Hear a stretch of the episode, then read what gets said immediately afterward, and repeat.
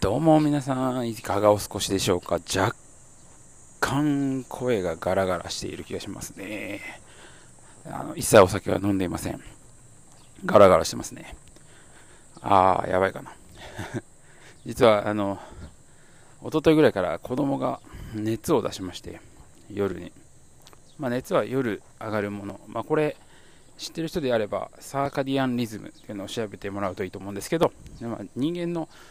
体温のこう1日の変化とかでいうと、例えば寝る前あった体が暖かくなったりとかするんですけど、風邪ひいた時も、大概夜めっちゃ熱で寝る前に、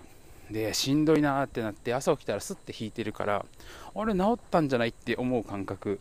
ありませんか？でも、次の日結局、夜に熱が出る。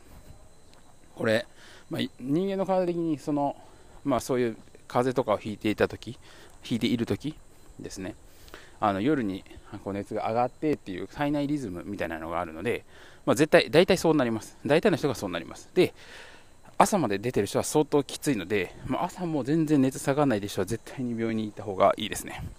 そこまできつく症状が出ている場合は、あの相当ひどい風邪をひいているということになります。で、でですね、子供が熱を出しました。でもこの時期ですので、今ね、なんかもうテレビあんま見ないんで、あの気分が落ち込むんで、テレビのニュース番組は見ないようにほとんどしてるんですけど、まあ、感染者数が増えていて、まあ、いつどこで、ま感染するかわからない、まあ、いいんですよね、あれ陽性者数だったりするし、重症者は少ないので、そこまで気にしていないんですが、それよりもですね、えー、職場が学校ですので、例えば僕が、子供が、まあ、それで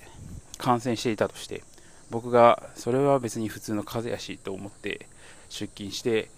学生に移したらもうこれえらいことになりますよね。研研究室自体が最近は閉鎖になるんで。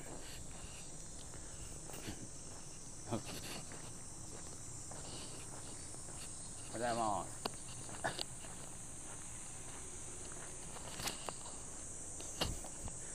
研究室が閉鎖になるのでうん、な、うかつに行けないんですよね。それがちょっと空気感があんまり好きじゃ、あれなんですが仕方ない。まあ、ご時世上仕方ないという感じですね。まあ、学生からしても移されてもたまったもんじゃねえと思ってると思うので。でですね、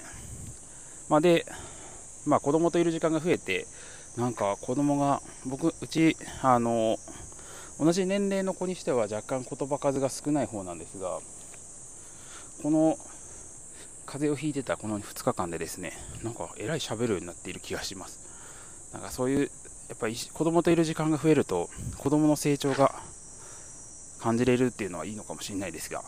まあ、そういうふうにいいと思うのもありかなと思いつつ、あとはですね、いろいろ 一回飛ばしてるんでいろいろあるんですが、あの、あの僕、大森あのデカ盛りっていうのにも目がなくて、まあ、今、走ってダイエットしてるやつが何を言ってんだっていう話なんですけど、まあ、太ってるイコールそういうことなんですけど、デカ盛り大好きで、昔からデカ盛りには目がない。で、家の近くでずっと前から、あの、あるのは知っていたけど、行けていなかったお店があったんですよ。でそんなに遠くないんですよ。ね、ついに昨日行ってきまして、テイクアウトしたんですけど、でけえ弁当パックが、蓋が閉まらなくて、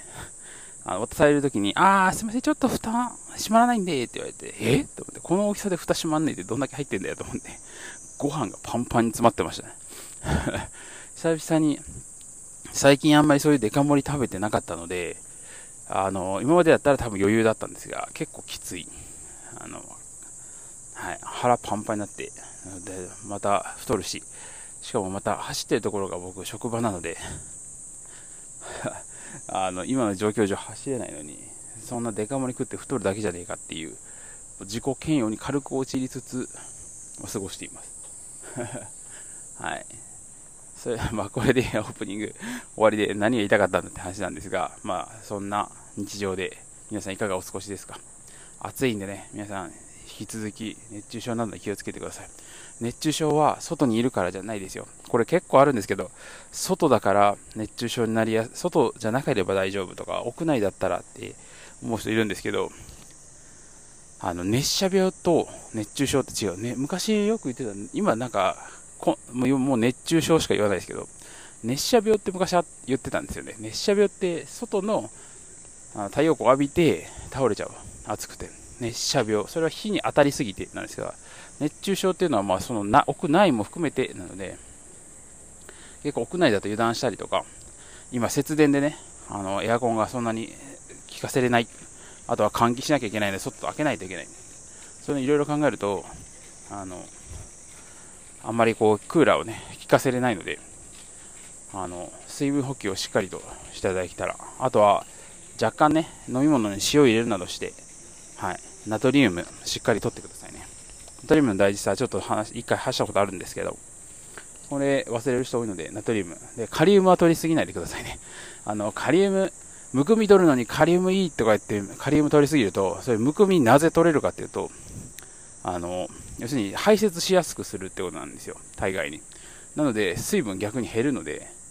カリウムの取りすぎには十分気をつけてください。それではちょっと本編より多分長くなったんですが、オープニングトーク。それでは、今日はまた本のおすすめ会をお話したいと思います。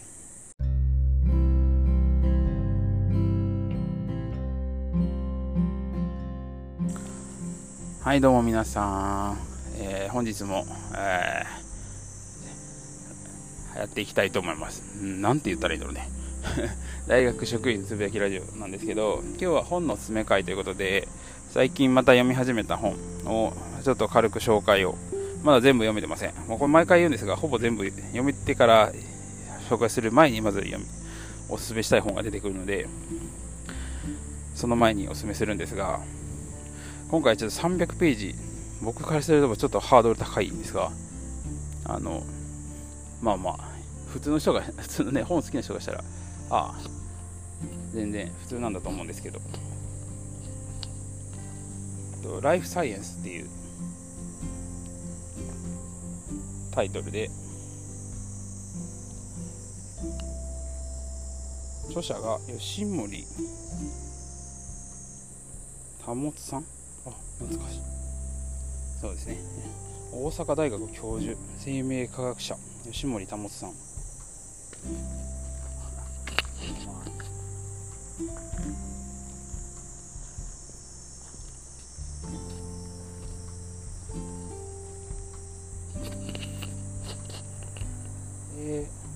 この本、うん、めちゃめちゃ強くおすすめしたいですね。あの前書きの部分とか初めにの部分があのまさしく僕その科学とかの面白さとかでここにあると思っているしそもそも研究ってどういうものかっていうのが詰まっているような気がしました。ていうかまあ詰まってます。僕もよく伝える時にこういう風に伝えるのでまあ、間違ってなかったんだなっていうふうに思っています。でどういうことかというとまず科学っていうのはあの生きるのに必須かってあるとなかったらじゃあ死ぬのかっていうとそんなことはないんですよ、まあ、ちょっと死ぬのかってちょっと強い言葉使いましたけどあの例えば別に科学専攻してなくても別に生きていけるじゃないですか。お仕事もできますし別に生きてはいけます。じゃあ科学って何のためにあるの？っって思う方は結構多いと思うんですよ。習わなくても別に生きていけるしそれ以外の職種の方が多いじゃないかと。はい。思うんですけどあのですねあの人なんか知識を増やしてくれるといろんな情報に惑わされなくなるっていうとこかなと思うんですよ。例えばあの薬の成分って決まってるんですよね。だから例えば何て言ったらいいのかな。例えば痛み止めだったらロキソニンっていうのはロキソプロフェンっていう物質がどれぐらい入ってるかがまあ重要なわけです。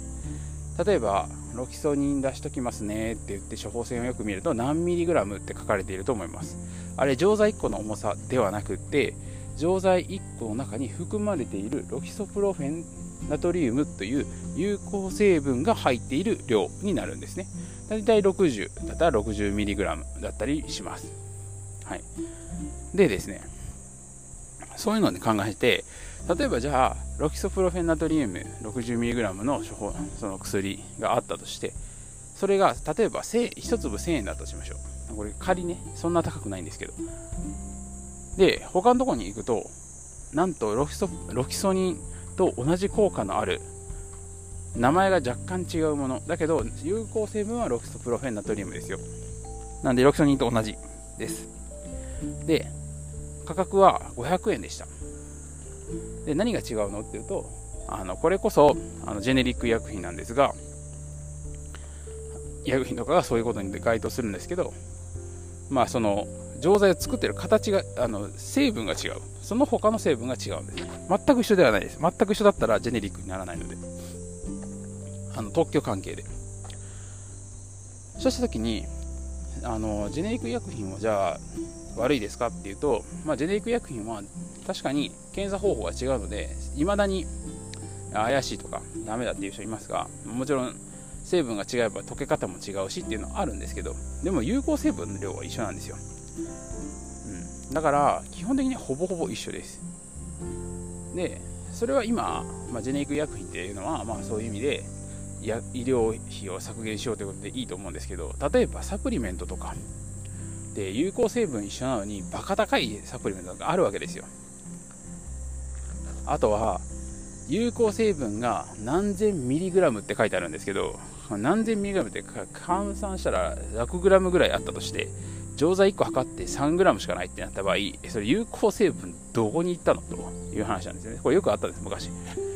3000mg 配合ってことは 3g 入ってるんですけど、錠剤の重さが 3g ねえと。いやいや、絶対ありえんやと。